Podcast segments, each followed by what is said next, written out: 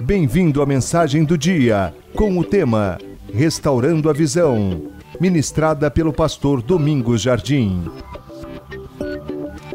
Quero falar com você sobre restaurando a visão. Restaurando a visão. Diga comigo, restaurando a visão. Quero usar os próximos minutos com você para falar com você sobre uma igreja com a visão restaurada. O texto que temos diante de nós, o texto narra que havia uma guerra. Uma guerra entre a Síria, a Síria que está aí, que está vivendo uma guerra civil. A Síria, arque inimigo de Israel. E esse, e a Bíblia nos diz que nessa guerra Deus revelava ao profeta Eliseu, Deus revelava ao profeta Eliseu os planos de guerra do rei da Síria. Revelava os planos de guerra. Ou seja, Eliseu colocou um grampo lá no quarto de dormir do rei da Síria. Está na moda do grampo, então vocês vão entender. E até o que o rei falava lá no seu quarto, Deus revelava ao profeta. O profeta avisava o rei de Israel, por isso o exército de Israel não caiu nenhuma das emboscadas da Síria. O rei fica chateado. E ele faz uma reunião com seus oficiais. E ele pergunta: quem é o traidor? Então os oficiais falam: não, não tem um traidor, tem um profeta em Israel. Diga, tem um profeta. E diz: acontece que Deus revela ao profeta até aquilo que você está pensando, que você fala no seu quarto, Deus revela ao profeta. E o rei disse: Onde é que o profeta está? E foi informado: Ele está na pequena cidade de Dotã. Então o rei, diz, o rei da Síria mandou um exército grande, poderoso, para prender o profeta Eliseu. Assim ele venceria a guerra. O exército vai para lá, com cavalos, com carros de guerra, um exército poderoso, cerca a cidade, ninguém entra e ninguém sai. O jovem do profeta, que era um seminarista candidato a ser profeta, ele vai lá, levanta de manhã, e quando ele vê o exército da Síria sitiando a cidade, ele corre para dentro e diz: Ai meu Senhor, o que faremos? Estamos cercados. A partir daí eu quero conversar algumas coisas com vocês. O que, que acontece nesse texto? Minha oração hoje é que o Senhor abra os nossos olhos, para que tenhamos a, a visão dEle, a fim de que possamos ver o mundo e as pessoas com a visão do Senhor Jesus. Sabe, nós estamos olhando o mundo e a nós mesmos com as nossas próprias lentes.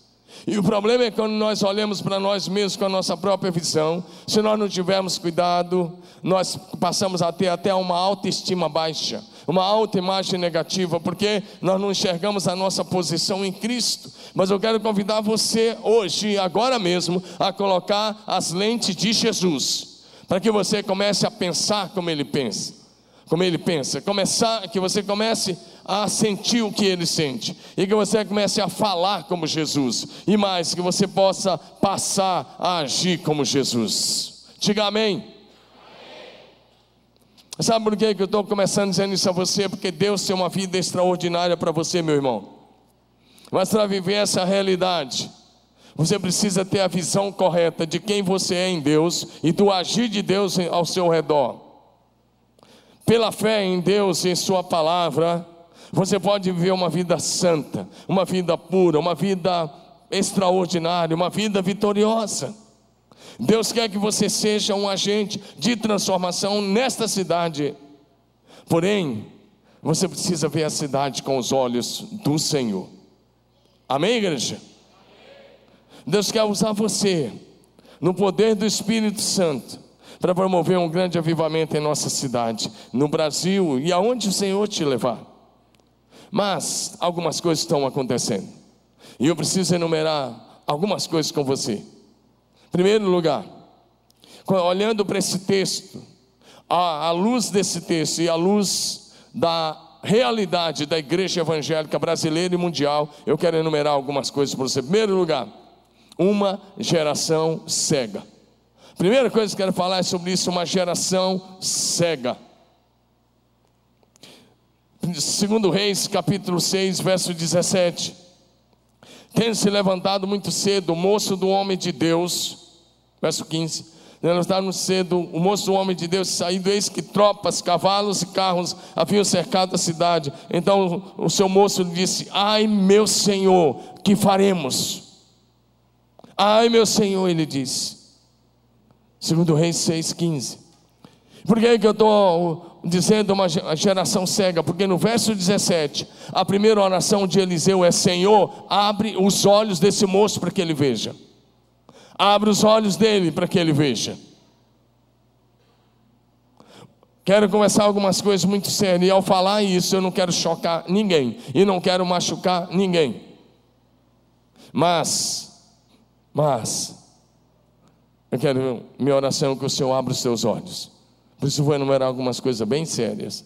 Os jovens já ouviram e vão ouvir de novo. Então, diga amém. amém. Muitos cristãos estão olhando e vendo somente o cerco do inimigo,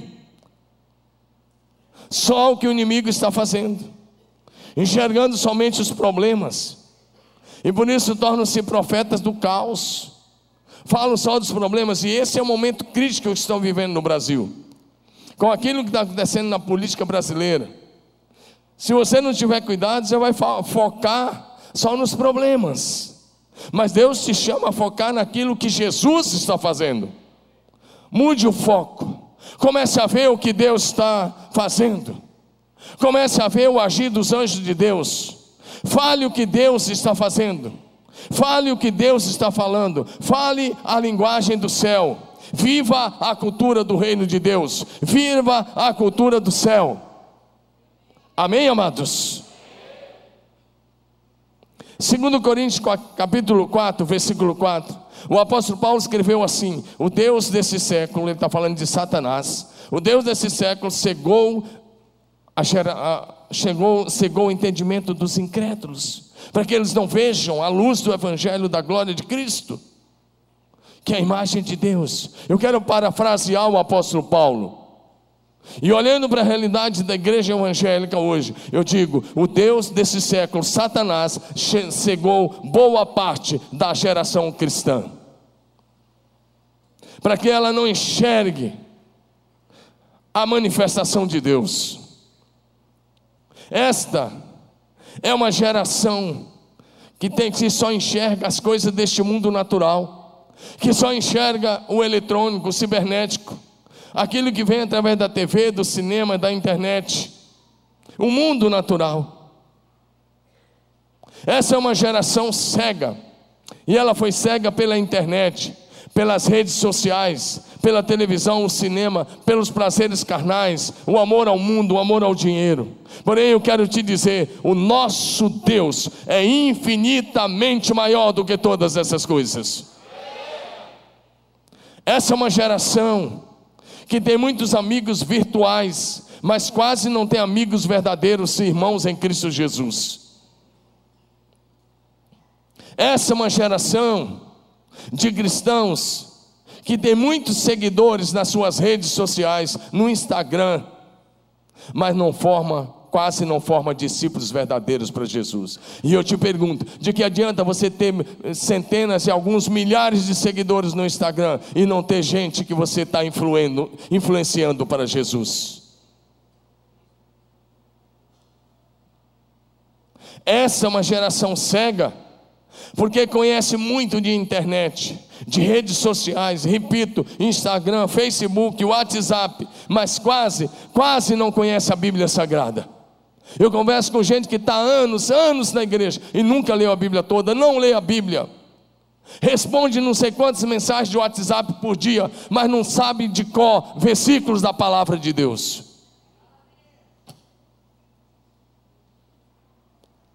Para onde que você vai? O que vai te sustentar na hora difícil, na hora da provação, é a palavra de Deus. Diga a palavra de Deus.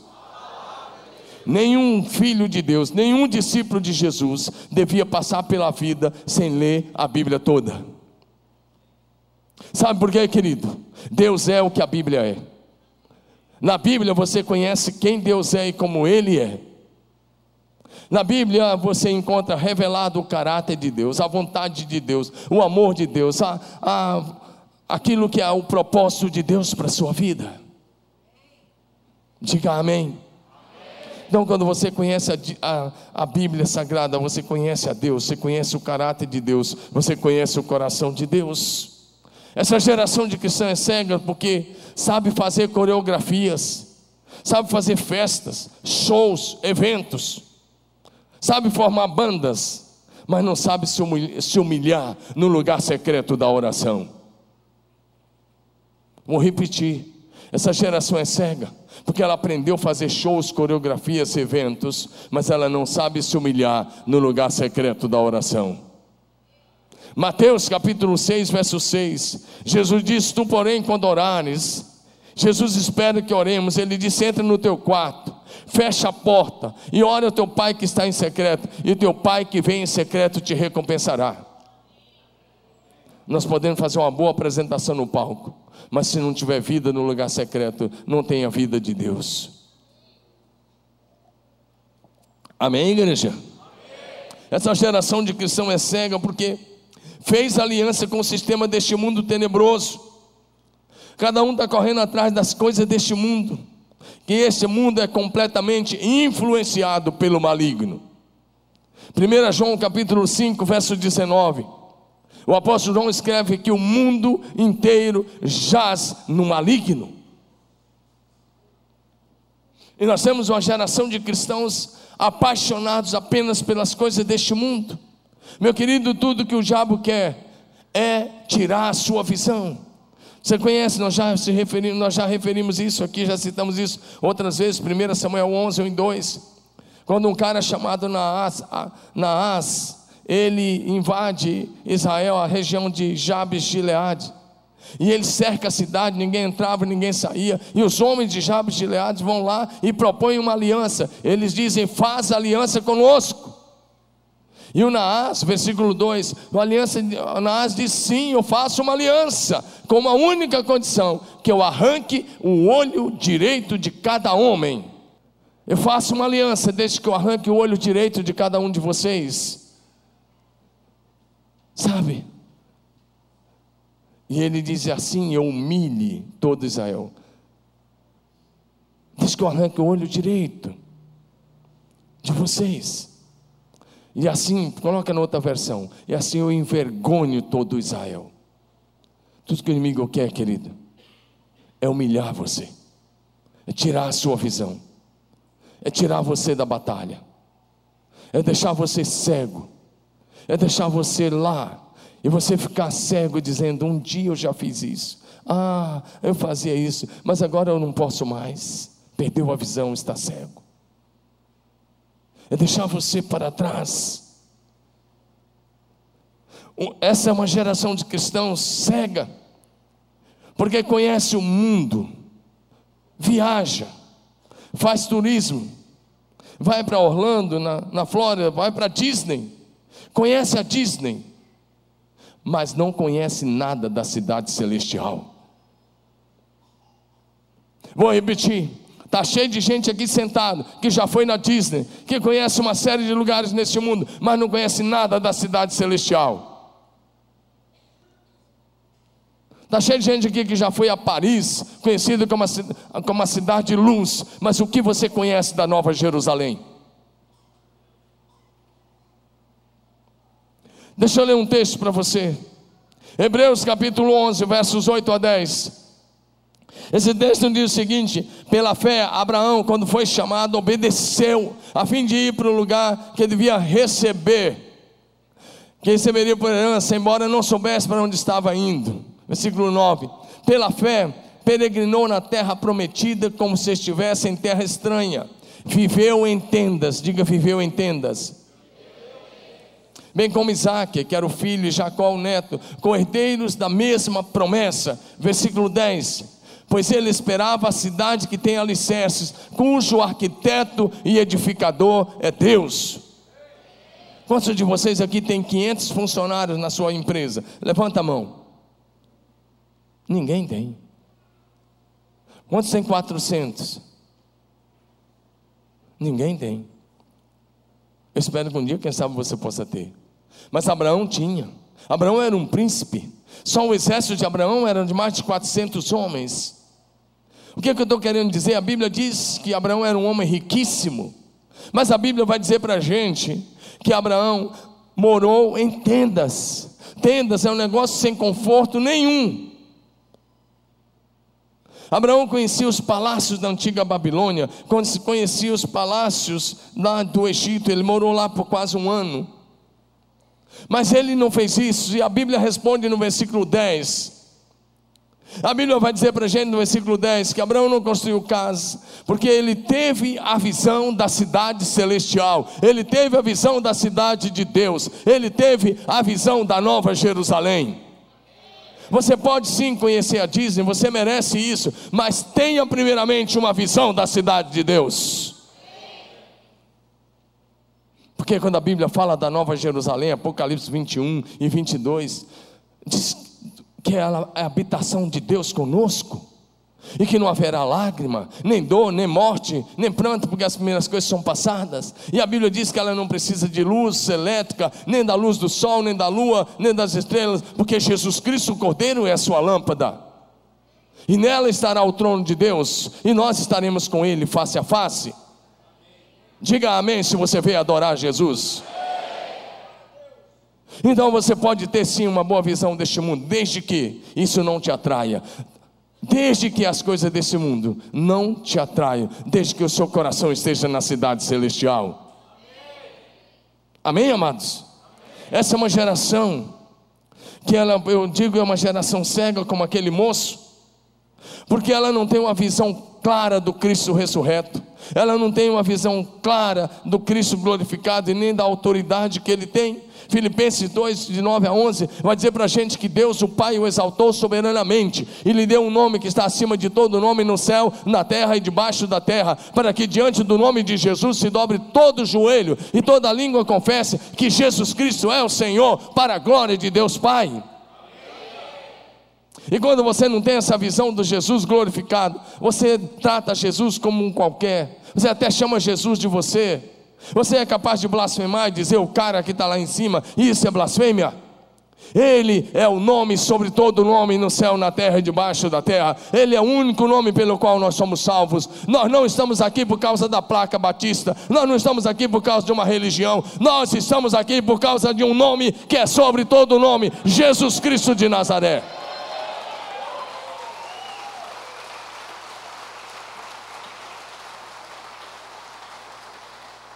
Olha o que a Bíblia diz sobre ele. Apocalipse capítulo 5 nos mostra uma visão do Cristo ressurreto e glorificado. Vou voltar a esse texto mais uma vez. Apocalipse 5, de 1 em diante. O apóstolo João está tendo uma visão do céu e ele vê que na mão direita daquele que está, ele vê Deus, o Pai, assentado sobre o trono, e ele vê Deus com uma, um livro na mão direita. E ele vê, ele ouve uma voz, um anjo começa a bradar fortemente. Uma grande voz vem do céu, e o anjo brada para que todo o universo ouvisse: Quem é digno de abrir o livro e desatar os selos? E o apóstolo João olha, e aí olha o que ele diz: Ora, nem no céu, nem sobre a terra, nem debaixo da terra, ninguém podia abrir o livro e nem mesmo olhar para ele. E João diz: E eu chorava muito. E enquanto ele está chorando muito, o texto vai dizer para. E ele, vai, ele chorava por quê? Porque ninguém era digno nem mesmo de olhar para o livro, quanto mais abri-lo. Enquanto ele está chorando, um dos anciãos coloca a mão sobre ele e diz: Não chores. E ele disse: Olha lá, o leão da tribo de Judá, a raiz de Davi, venceu para abrir o livro e os seus sete selos. Ele diz: Então eu vi no meio do trono, e dos quatro seres viventes, e dos anciãos, em pé o cordeiro que tinha sido morto e reviveu, Jesus Cristo. E ele começa a ver Jesus vindo, e Jesus vem, pega o livro da mão direita de Deus, o Pai, e quando ele pega o livro, explode um louvor no céu: Digno és de tomar o livro e abrir os seus selos, porque foste morto, e com teu sangue compraste para Deus os que procedem de toda tribo, língua, povo e nação.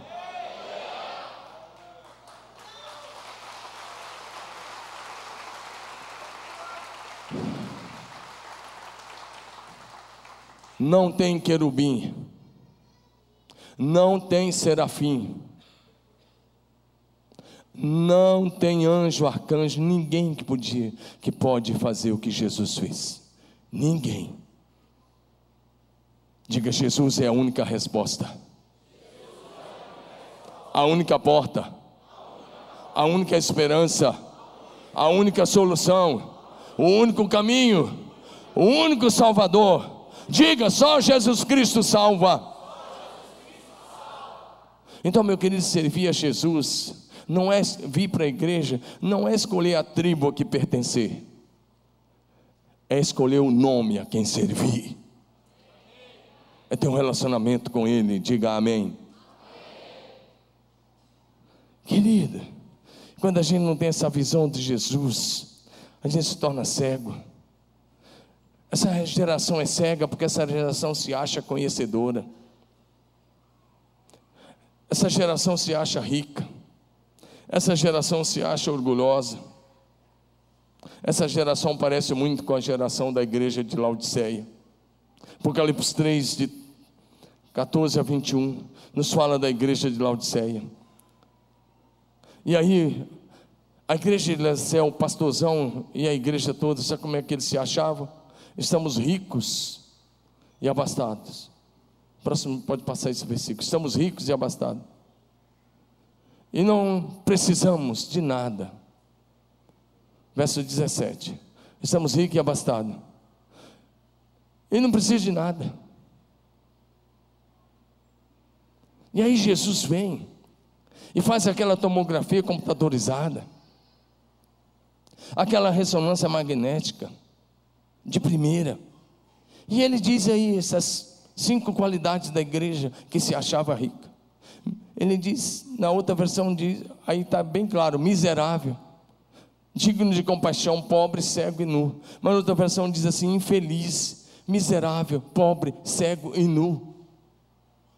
Meu querido, olha para mim, se você se acha o cara que nem precisa orar, que nem precisa mais das coisas, se você se acha, Cuidado, porque esse é o teu diagnóstico. O diagnóstico de Jesus é completamente diferente. Os estudiosos de escatologia dizem que a igreja de Laodiceia aponta para a igreja dessa geração. E essa é a realidade de grande parte da igreja hoje. Essa geração é cega, porque ela não tem uma visão clara da santidade de Deus. Ela é capaz de se aproximar da santidade de Deus e de vir num culto como esse, até de subir num altar, ou até de estar aí, mas sem nenhuma preocupação com a santidade de Deus. Meu querido, você não está aqui diante de homens, você veio aqui para se apresentar diante de um Deus que é santo, santo e santo. Aquele, de acordo com o que está em Isaías 6, de 1 a 8, que os serafins, que são seres espirituais de altíssimo nível, que tem seis asas, mas diante dele os serafins cobrem o rosto, cobrem os pés, e declaram 24 horas por dia: Santo, Santo, Santo é o Senhor dos exércitos. E você diz que vem adorar e fica brincando no celular. Fica com conversinha de lado, você não está adorando coisa nenhuma. Ou então fica no, branco, no banco frio, gelado. Não tem coragem de dar um amém. E você diz que você adora a Deus. Eu te convido a se curvar diante da santidade dEle, a temer e tremer diante dEle. Diga amém. amém. Essa é uma geração cega, eu vou passar bem rápido, porque enxerga só as coisas da terra e não tem revelação do alto, não tem uma visão clara da pátria celestial. Filipenses capítulo 3, verso 20, vai dizer para a gente mas a nossa pátria está nos céus, de onde nós aguardamos o Salvador, o Senhor Jesus Cristo. Ah, diga comigo: a minha pátria está no céu. Diga de novo: a minha pátria está no céu. Se isso é verdade, então por que você está tão agarrado com as coisas dessa terra? Querido, nós somos brasileiros e temos que amar a nossa pátria, temos que orar por ela, e temos que lutar pelo bem-estar da nossa nação. Mas eu deixo eu dizer uma coisa: antes de ser brasileiro, no dia que você entregou sua vida para Jesus, no dia que você nasceu na família de Deus, você se tornou um cidadão do céu. A sua pátria primeiro é o céu. Aqui nós estamos só de passagem, e é por pouco tempo. Nós somos apenas estrangeiros, forasteiros e peregrinos nessa terra, estamos de passagem. Diga, estou de passagem. Essa geração é cega porque ela não enxerga os perdidos ao seu redor. Está cheio de gente que diz: não, célula não é comigo, ganhar vida não é comigo, não, isso aí não é para mim, as pessoas fazem. Meu querido, como é que você quer se apresentar diante de Jesus? A população mundial hoje é de 7 bilhões e meio de habitantes na Terra. 7 bilhões e meio. Os cristãos evangélicos, somando todos os evangélicos, hoje somos cerca de um bilhão de pessoas. Aí, se você juntar os cristãos católicos, os ortodoxos, os luteranos, os anglicanos e todos os outros grupos de cristãos nominais, periquito, papagaio, o que você quiser, somos mais um bilhão de pessoas. Isso significa então 2 bilhões de cristãos. E você sabe que os cristãos nominais precisam ter uma experiência com Jesus. Mas isso significa que temos hoje na terra, no mínimo, 5 bilhões e meio de pessoas perdidas. Não se iluda, essas pessoas estão com seu passaporte carimbado para o inferno.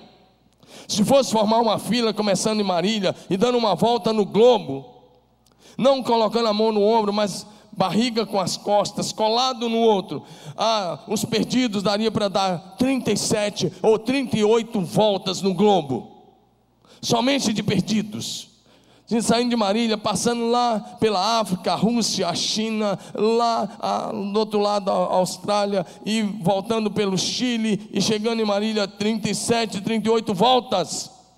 Imaginando que pudesse fazer isso pelo mar, como se houvesse uma ponte. Não sei se você sabe, mas a circunferência da Terra tem 42 mil quilômetros de diâmetro. 37 voltas de 42 mil quilômetros de diâmetro. Se você quiser fazer alguma coisa pela salvação da humanidade, o tempo é hoje e a hora é agora. Amém, queridos? Deixa eu dizer uma coisa. A Bíblia diz: onde não há visão, o povo perece. As igrejas hoje, boa parte delas, não são todas, mas boa parte das igrejas hoje, elas estão sendo dirigidas por pastores cegos, guiando uma multidão de cegos para o abismo. Mateus capítulo 15, verso 14 diz: Deixai-os, são cegos, guia cegos. Ora, se um cego guiar outro cego, ambos cairão no abismo. Um exército de cegos não sabe para onde vai, torna-se indefeso, não sabe onde está nem para onde está indo. Um exército de cegos pode ser dominado por um único homem. Nesse texto que lemos, versículos 18 e 19, segundo Reis 6, 18 e 19 vai nos dizer que quando o exército da Síria chegou perto de Eliseu, Eliseu orou e disse: Senhor, fere esse exército de cegueira. E o Senhor feriu todo o exército de cegueira, conforme a palavra de Eliseu. E Eliseu disse: Olha, vocês estão no lugar errado, eu vou guiar vocês para o lugar certo. E Eliseu os guiou para o centro de Samaria, que era a capital de Israel, o reino do norte. E quando chegou lá, Eliseu orou e disse: Senhor, abre os olhos deles. E o Senhor abriu, e eles estavam na praça de Samaria. Veja bem, Eliseu, um homem sozinho, guiou um exército de cegos, porque uma pessoa cega pode ser guiada para onde o outro quiser. Se você for um cego espiritual, os falsos profetas vão te levar, os falsos pastores vão te enganar, os falsos cristos vão te enganar, a falsa religião vai te enganar, mas se você tiver visão espiritual, você não será enganado. Tudo que o inimigo quer é tirar a tua visão, é cegar você. Porque um servo do Senhor cego vira motivo de chacota nas mãos do inimigo. Foi assim com Sansão, quando ele pecou e caiu no seu pecado. E ele contou o segredo da sua força, ele foi preso, e os filisteus furaram os seus olhos. Juízes 16, de 25 a 21 nos mostra isso, e ele virou motivo de chacota. É isso que o diabo quer fazer com você. Por último, essa geração de cristãos é cega, porque conhece o Senhor Deus apenas de ouvir falar. Jó capítulo 42, versos 5 e 6 diz: Eu te conhecia só de ouvir, mas agora os teus olhos me veem. Está cheio de gente que nunca teve uma experiência com Deus. Está cheio de gente que está cego espiritualmente, porque só vê aquilo que os olhos físicos são capazes de contemplar. Mas deixa te dizer: entre o céu e a terra tem muito mais coisas do que os olhos físicos são capazes de contemplar. Você está aqui? Diga amém. Segundo lugar, bem rápido, uma geração medrosa. Uma geração medrosa. Quando aquele servo de Eliseu saiu lá fora, a primeira que ele viu as tropas da Síria, com seus cavalos e carros de guerra cercando a cidade, a primeira coisa que ele disse foi: Ai meu Senhor, diga ai meu Senhor. Fala com tristeza, com a cara de tristeza, ai meu Senhor. Por que, ele disse ai? Ele, ele falou assim: Nós vamos morrer. Ele falou: Nós já estamos fritos, já era. E aí o Eliseu responde para ele: não tenha medo. A primeira coisa, Eliseu trata do primeiro problema do rapaz. O primeiro, do problema, o primeiro problema dele era cegueira, e o segundo problema era medo. E Eliseu diz: Não tenha medo, aqueles que estão conosco são mais numerosos do que aqueles que estão com eles. Olha para mim agora, se você é alguém que só vê o que está diante dos seus olhos, você conta eu e você, eu e tu, tu e eu. Dois. Tem um exército lá, cercando a cidade, toda cercada. Ninguém entra, ninguém, ninguém sai. E Eliseu fala: não tenha medo, os que estão conosco são mais numerosos do que estão com eles. Está aí diante de você. Se você olha só com as lentes naturais, você fala assim: o velho pirou agora mesmo, pirou. Agora pirou. Sabe, querido, olha para mim. No dia 20 de setembro, 20 de setembro de 1969, 20 de setembro de 1969, a minha mãe na fé, Margarida Lemos Gonçalves, e a primeira missionária que chegou lá em Tocantins, Beatriz Rodrigues da Silva, elas estavam levando dois jovens para Porto Nacional, da minha cidadezinha Tocantins a Porto Nacional, 150 quilômetros de distância, e tinha não sei quantas pontes de madeira para passar não tinha asfalto. Elas levaram dois jovens, um chama-se, uma, uma, uma, a moça chama-se, está viva lá, chama Concita, e o rapaz Dorvalino. Dois estudantes que precisavam tirar a carteira de motorista em Porto Nacional, porque Tocantins, claro, não tinha, não tirava a carteira. É uma cidadezinha pequena, de primeira. Você engata a segunda, você está saindo. Aí, eles levaram. E naquela época, meu querido, estou falando de 1969, com muita gente que não tinha nascido. Naquela época você viajava de Jeep ou de rural, só tinha dois carros no colégio, era uma rural, um Williams e um Jeep. Você não levava pão e nem tinha restaurante no meio da estrada, era mato. Você levava, um, você matava uma, uma, galinha caipira, um frango, fritava e enchia de farinha, era uma farofa, um, ou eles chamam lá, vão lá de frito. O Edmilson conhece bem isso lá da Bahia, ele é da França. Ele está dando risada ali, rachando, ele sabe que é verdade. Mas Presta atenção, levava uma. Era isso mesmo, uma galinha frita com farinha. E dava meio-dia, parava. E não, leva, não tinha água gelada para levar, como essas bolsas térmicas que tem hoje. Parava onde tinha córrego. Comia o frito e bebia água da, do riacho. Verdade. E eles pararam num lugar chamado Água Fria, entre Tocantins e Porto Nacional. Meio-dia. Comeram a farofa.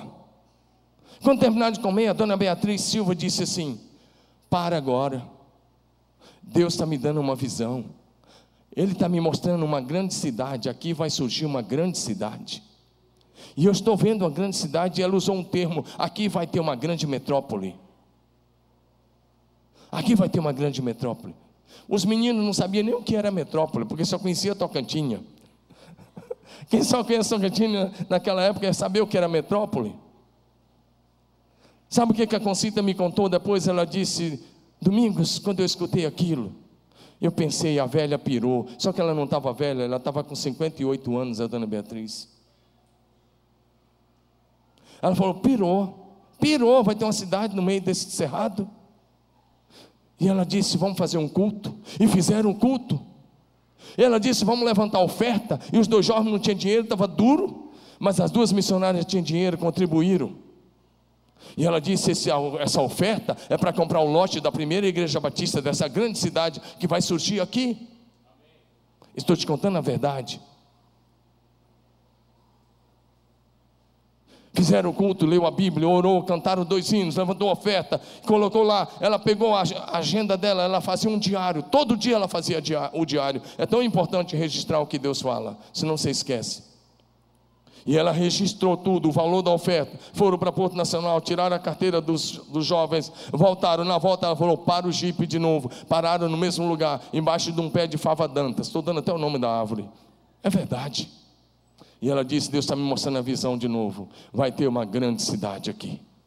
Vamos fazer um novo culto. Vamos levantar uma nova oferta. Vamos fazer isso. Chegou em Tocantinho. Eles falaram, ela falou: não conta para ninguém. Eles, eles não contaram. Os anos se passaram. Os dois jovens fizeram faculdade. Em outubro de 1988, o estado de Goiás foi dividido, criou-se o estado do Tocantins. No dia 20 de setembro de 1989, a capital provisória estava sendo Miracema, uma cidade ao lado da minha cidade, só atravessa o rio Miracema. A capital provisória estava lá, a sede do governo em Miracema, tudo certo. O governador disse: Vamos escolher a sede da nova capital. E ele chamou o Dorvalino, que era aquele jovem. O governador não sabia de nada. O Dorvalino agora era o coronel comandante da PM do estado. E a Concita era secretária de saúde do estado. E ele chamou a Concita e ele também não sabia. Pegaram o helicóptero e começaram a sobrevoar. Ele disse: Vamos escolher um lugar na margem direita do rio Tocantins, porque a margem esquerda já tem a Belém Brasília, já está bem desenvolvido. Vamos escolher um lugar que não seja desenvolvido. E começaram a sobrevoar. Ele disse: Joga o saco de cal. E eles jogaram o cal. E o helicóptero desceu. E como o helicóptero desceu, eles foram para debaixo daquela mesma árvore. E, ela, e o Dorvalino começou a chorar muito. E a Concita começou a chorar compulsivamente. E o governador disse: Por que vocês estão chorando? Era o Siqueira Campos, o governador. Então eles contaram a história. Hoje está fazendo 20 anos que aqui, nesse lugar, Deus mostrou que a capital ia ser aqui. Quando ninguém falava de cortar o Estado. Porque Deus revela o fim desde o começo. Diga amém. O governador ficou muito, muito tocado ele também chorou, porque ele viu que estava sendo a gente para cumprir uma profecia, um ímpio, cumprindo uma profecia de Deus. E no outro dia ele foi lá e pediu para ver aquele diário, ele leu o diário. Ele chamou Dona Beatriz para o lançamento da pedra fundamental. Ele chamou o coral da primeira igreja Batista Tocantins para cantar. Ele chamou o coral e o pastor e a igreja para estar lá na inauguração do palácio. E aí ele disse: aqui os batistas não vão comprar nada. Deu lote do colégio e das igrejas que eles precisavam. Diga amém. amém. Eu estou falando de uma história bem aí. Se você tiver intimidade com Deus, Ele vai abrir os teus olhos. Amém, amados? Para de falar, ai. Aquele jovem começou a falar: Ai, meu Senhor, porque ele só via os inimigos, ele não via os anjos. Quando Eliseu falou mais seus que estão conosco, Eliseu estava falando dos anjos. Ele estava vendo o que Deus estava vendo. Meu querido, eu quero te chamar hoje a atenção de uma coisa: para de falar dos problemas. Para de falar das crises, para de falar das dores, para de falar de doença. Muitos de vocês estão doentes porque só fala de doença e atrai a doença. Estão sem dinheiro porque só fala de crise. Estão com problema porque ficam atraindo problema com as suas palavras. A Bíblia diz: a morte e a vida estão no poder da língua, e aquele que muito usa comerá do seu fruto. Comece a falar o que é bom, fale das promessas, fale da vitória, fale do triunfo, fale de Deus, fale daquilo que Deus está fazendo.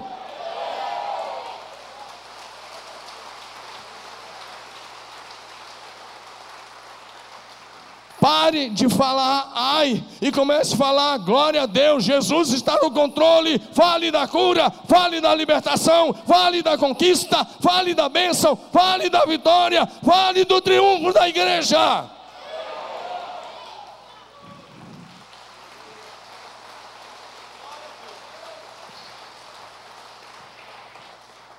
Eu vou falar uma coisa que eu falei para os jovens lá. Eu mudei muita coisa para falar aqui hoje, mas eu quero falar uma coisa agora. Olha para mim. Vou te falar uma coisa muito séria. Pare de agir como gatinho mimado. Gatinho preguiçoso, mimado. Comece a agir como leão. No poder e na autoridade do leão da tribo de Judá, Jesus Cristo, você é um com ele.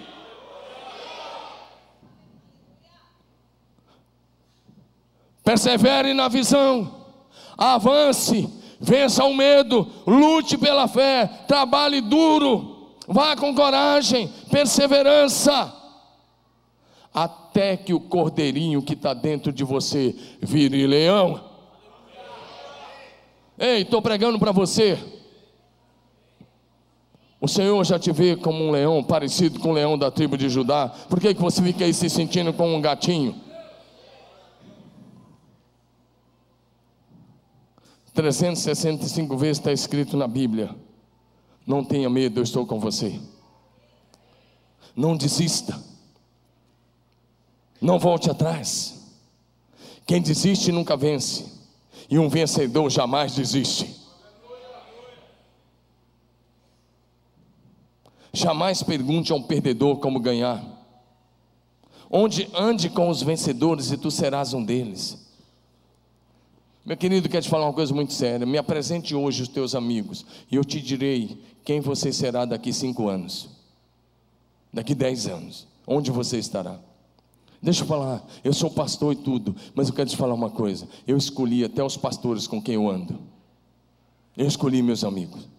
E eu escolhi andar com vencedores. Meus amigos são vencedores. Meus aliançados são vencedores.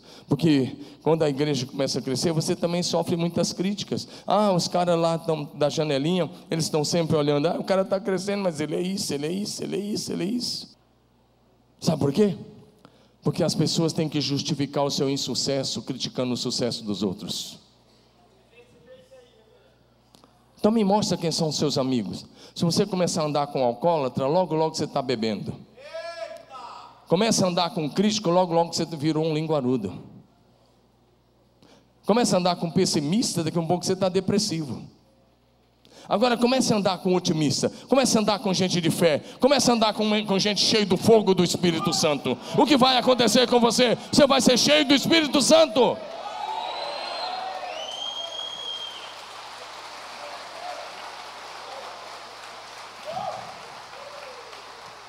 As más companhias corrompem os bons costumes, até dos adultos. Agora, as boas companhias influenciam para o bem? Amém, amados? Ande com vencedores e você será um deles. Terceiro lugar, eu vou passar mais rápido ainda, que o tempo se foi. Uma geração que precisa ter os olhos abertos pelo Senhor. Em 2 Reis 6,17, Eliseu orou: Senhor, abre os olhos desse rapaz para que ele veja. Então o Senhor abriu os olhos e ele viu um outro exército, e as colinas estavam cheias de carros e cavalos de fogo ao redor de Eliseu. Se você é um homem de Deus, uma mulher de Deus, você nunca estará só. Se você tem dúvida disso, ore hoje para Deus abrir os teus olhos. Ore hoje. Começa a orar, Deus, Deus, me, abre os meus olhos, abre os meus olhos. Eliseu teve que orar pelo moço, Senhor, abre os olhos dele, ele só está vendo o exército inimigo. Para de ver o que o diabo está fazendo e comece a ver o que Deus está fazendo. Diga, Deus, tira os meus olhos daquilo que o diabo está fazendo e coloca meus olhos naquilo que o Senhor está fazendo. A sua, a sua visão será o seu limite. Deus está mandando você erguer os seus olhos para ver o que Ele vê. Você só alcançará aquilo que você for capaz de visualizar. Diga amém. Deus falou com Jeremias: O que, é que você está vendo? Jeremias 1, 11 e 12. Ele diz: Eu vejo um, um ramo de amendoeira. E Deus disse: Você viu bem, porque eu zelo pela minha palavra para cumprir. Deus quer dar a você uma visão de águia. E você às vezes está ficando só como galinha, com aquela visão, olhando só para baixo. E Deus diz: erga a sua cabeça. Jesus diz: ergue os vossos olhos e veja os campos que estão brancos para a ceifa. João 4,35. Se você quer ter a visão restaurada, você vai ter que clamar hoje. Você vai ter que chegar para Jesus e dizer: Senhor, abre os meus olhos, abre os meus olhos, abre os meus olhos. Você vai ter que clamar como o cego de Jericó, Lucas 18, de 35 a 41. Que ele chega, ele começa a clamar e as pessoas queriam pedir, ele clamava mais alto. A Bíblia diz que todos os apóstolos declararam que Jesus estava em pé à direita de Deus. Por que declararam? Porque viram Jesus lá. A Bíblia diz que Estevão diz: Eu estou vendo o céu aberto e o filho do homem à direita de Deus. Por que ele disse? Porque ele estava vendo. Paulo foi arrebatado até o paraíso, até o terceiro céu, e viu coisas que não era lícito contar aos homens. E eu te pergunto: o que você está vendo? Você só vê o que aparece na TV? Você só vê o mundo natural? Eu quero te dizer, Deus tem muito mais do que o mundo natural para você. Em último lugar, discípulos com a visão restaurada tornam-se uma geração em chamas. É aí que eu quero chegar. Nossa campanha vai começar domingo que vem. Eu estou numa expectativa muito grande que vai acontecer aqui domingo que vem. E que vai acontecer nessas sete semanas. Vai ser demais. Mas deixa eu te falar uma coisa. Deus quer restaurar a tua visão para que você realmente tenha uma visão do céu, para que você seja cheio do Espírito Santo. Essa geração de discípulos precisa ter seus olhos abertos. E sabe como é que os olhos são abertos? Os olhos são abertos quando a chama do Espírito Santo, a chama divina, a chama pentecostal vem sobre a sua vida. E eu não estou falando de uma igreja pentecostal, estou chamando da chama que veio no Pentecostes. Hoje de manhã eu falei para a igreja, domingo que vem eu vou dar mais detalhes sobre isso. Mas hoje de manhã eu falei para a igreja que um dia nós estávamos em oração e essa chama veio sobre a minha cabeça, e é ela que me mantém de pé, é por ela que eu estou aqui, é a chama do Espírito Santo de Deus. É ela que me levanta, é ela que me faz me mover todo dia, que, que renova as minhas forças. Mas domingo que vem eu vou contar para você como é que isso aconteceu. Mas se você só tem olhos para esse mundo, você não vai receber. Aí eu coloquei a foto do pastor Ebe, que é o nosso líder de MDA, do meu discipulador amado, a minha da Rosângela, o meu discípulo, e eu coloquei você, porque eu quero que essa chama do que veio sobre os primeiros discípulos venha sobre a sua vida e permaneça sobre a sua vida. Porque se você não tiver essa chama, você vai ficar frio. Joel capítulo 2, verso 28 diz: Nos últimos dias derramarei do meu espírito sobre toda a carne, vossos filhos profetizarão, vossos jovens terão visões, e vossos velhos sonharão. Ei, diz: vossos jovens terão visões, todo mundo aqui é jovem, todo mundo aqui pode ter visão. O pessoal do louvor já pode subir, mas deixa eu te contar uma coisa. Se você tem dificuldade com a visão dos anjos que o Geazi também tinha, ele não via nada. Deixa eu te falar, os anjos começaram a trabalhar em teu favor, você nem era convertido. Se a tua mãe orava por você, se seu pai orava por você, se algum amigo orava por você, os anjos já estavam lá te dando o livramento para que você não morresse perdido. E aí você entregou sua vida a Jesus, e aí a Bíblia diz no Salmo 34, 7: O anjo do Senhor acampa-se ao redor daqueles que o temem e os livra. E o Salmo 91, 11 vai dizer que Deus, Deus dá ordem aos seus anjos em nosso favor. Deixa eu dizer isso para você, e eu vou contar isso para a glória de Deus. Eu já falei isso aqui uma vez na igreja ou duas, eu vou repetir isso. Sabe, é possível. Essa experiência não era só para Eliseu. Essa experiência não era só para Geazi, é para você hoje. Diga para mim hoje. Diga para mim hoje.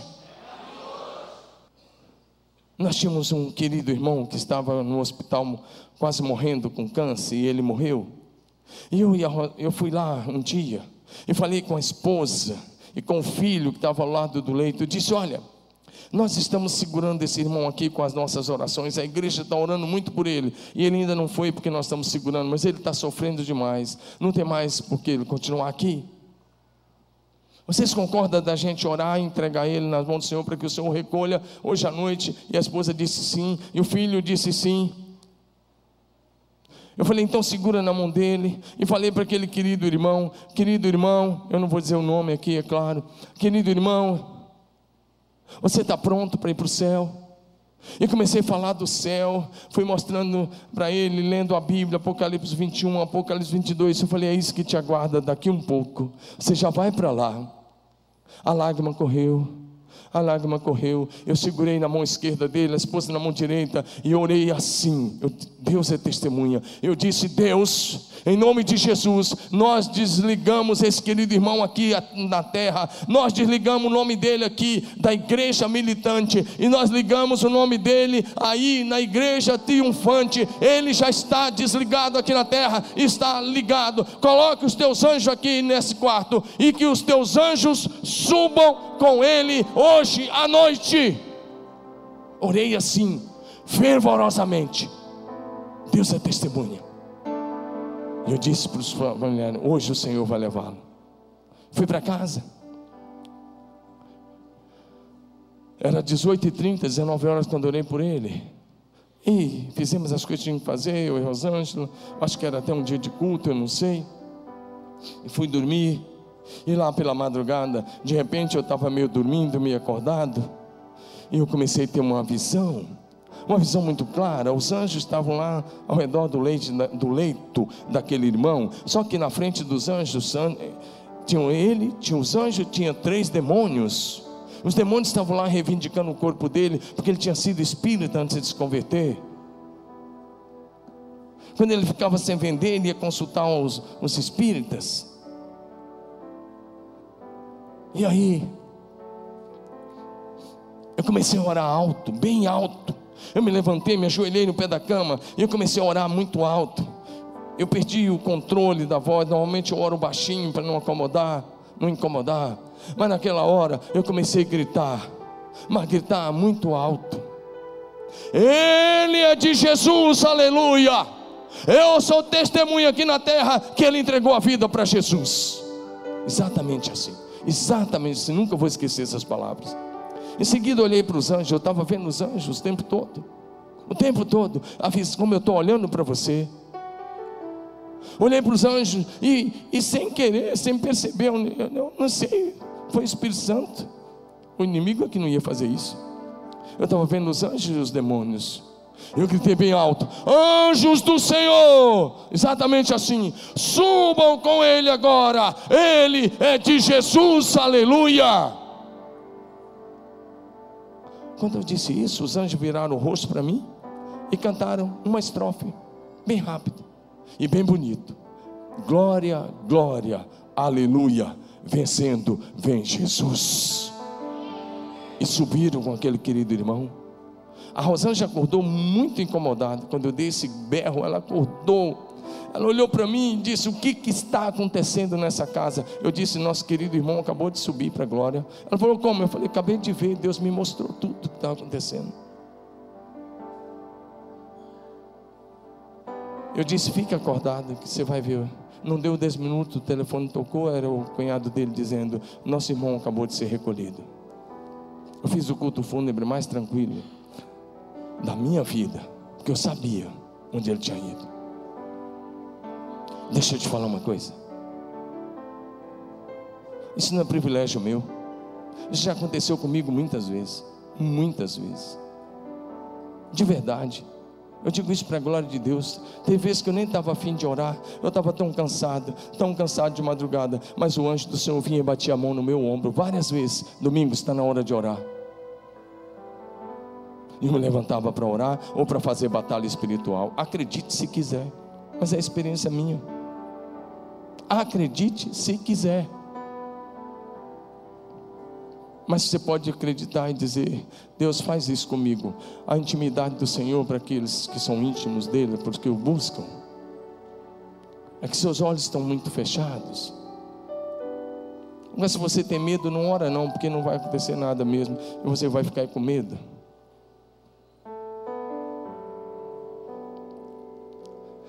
Querido, você faz parte de uma igreja em chamas para Deus. Se você quer ter esse nível de experiência que Geazi teve, que Eliseu teve, você vai ter que fazer uma oração arriscada, dizendo: Senhor, o que o Senhor vai fazer na terra, coloca o meu nome. Vamos ficar em pé. Se você falar, Pastor Domingos, qual é a base bíblica? Leia, leia a Bíblia. Mas leia, por exemplo, Lucas 16, de 19 a 31, que morreu Lázaro e foi levado pelos anjos para o seio de Abraão. Comece a orar onde você está. O pastor vai orar. Mas se só ele orar, não vai mudar nada. Até que você ore. Até que você ore.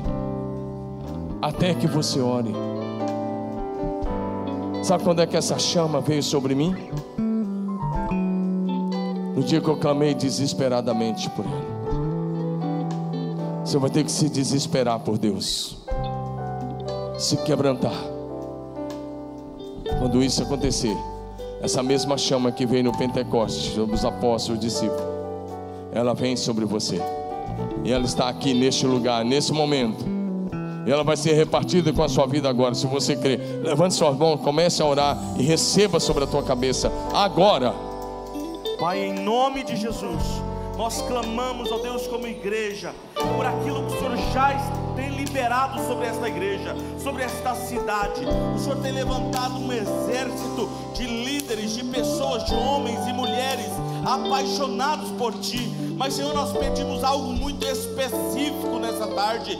Restaura a nossa visão Senhor, dai-nos do teu colírio, aquele que abre a visão para o mundo espiritual, para enxergar aquilo que o Senhor está fazendo nessa cidade, para aquilo que o Senhor está fazendo no mundo. Ó Deus, nós oramos nessa tarde para que todos estes que estão com as mãos levantadas, clamando, restaura a visão. Ó Deus, nós oramos para que o teu Santo Espírito abra a visão espiritual do teu povo, que eles comecem a enxergar o teu mover, o teu agir, e que o Senhor possa dizer-nos nessa tarde, assim como disse para Natanael, que eles veriam e irão ver coisas maiores esse é o ano de coisas maiores. Eu creio nisso e veremos mesmo o teu mover, um poderoso avivamento. Liberamos isso, o fogo do avivamento sobre a vida de todos aqui nessa tarde, em nome de Jesus.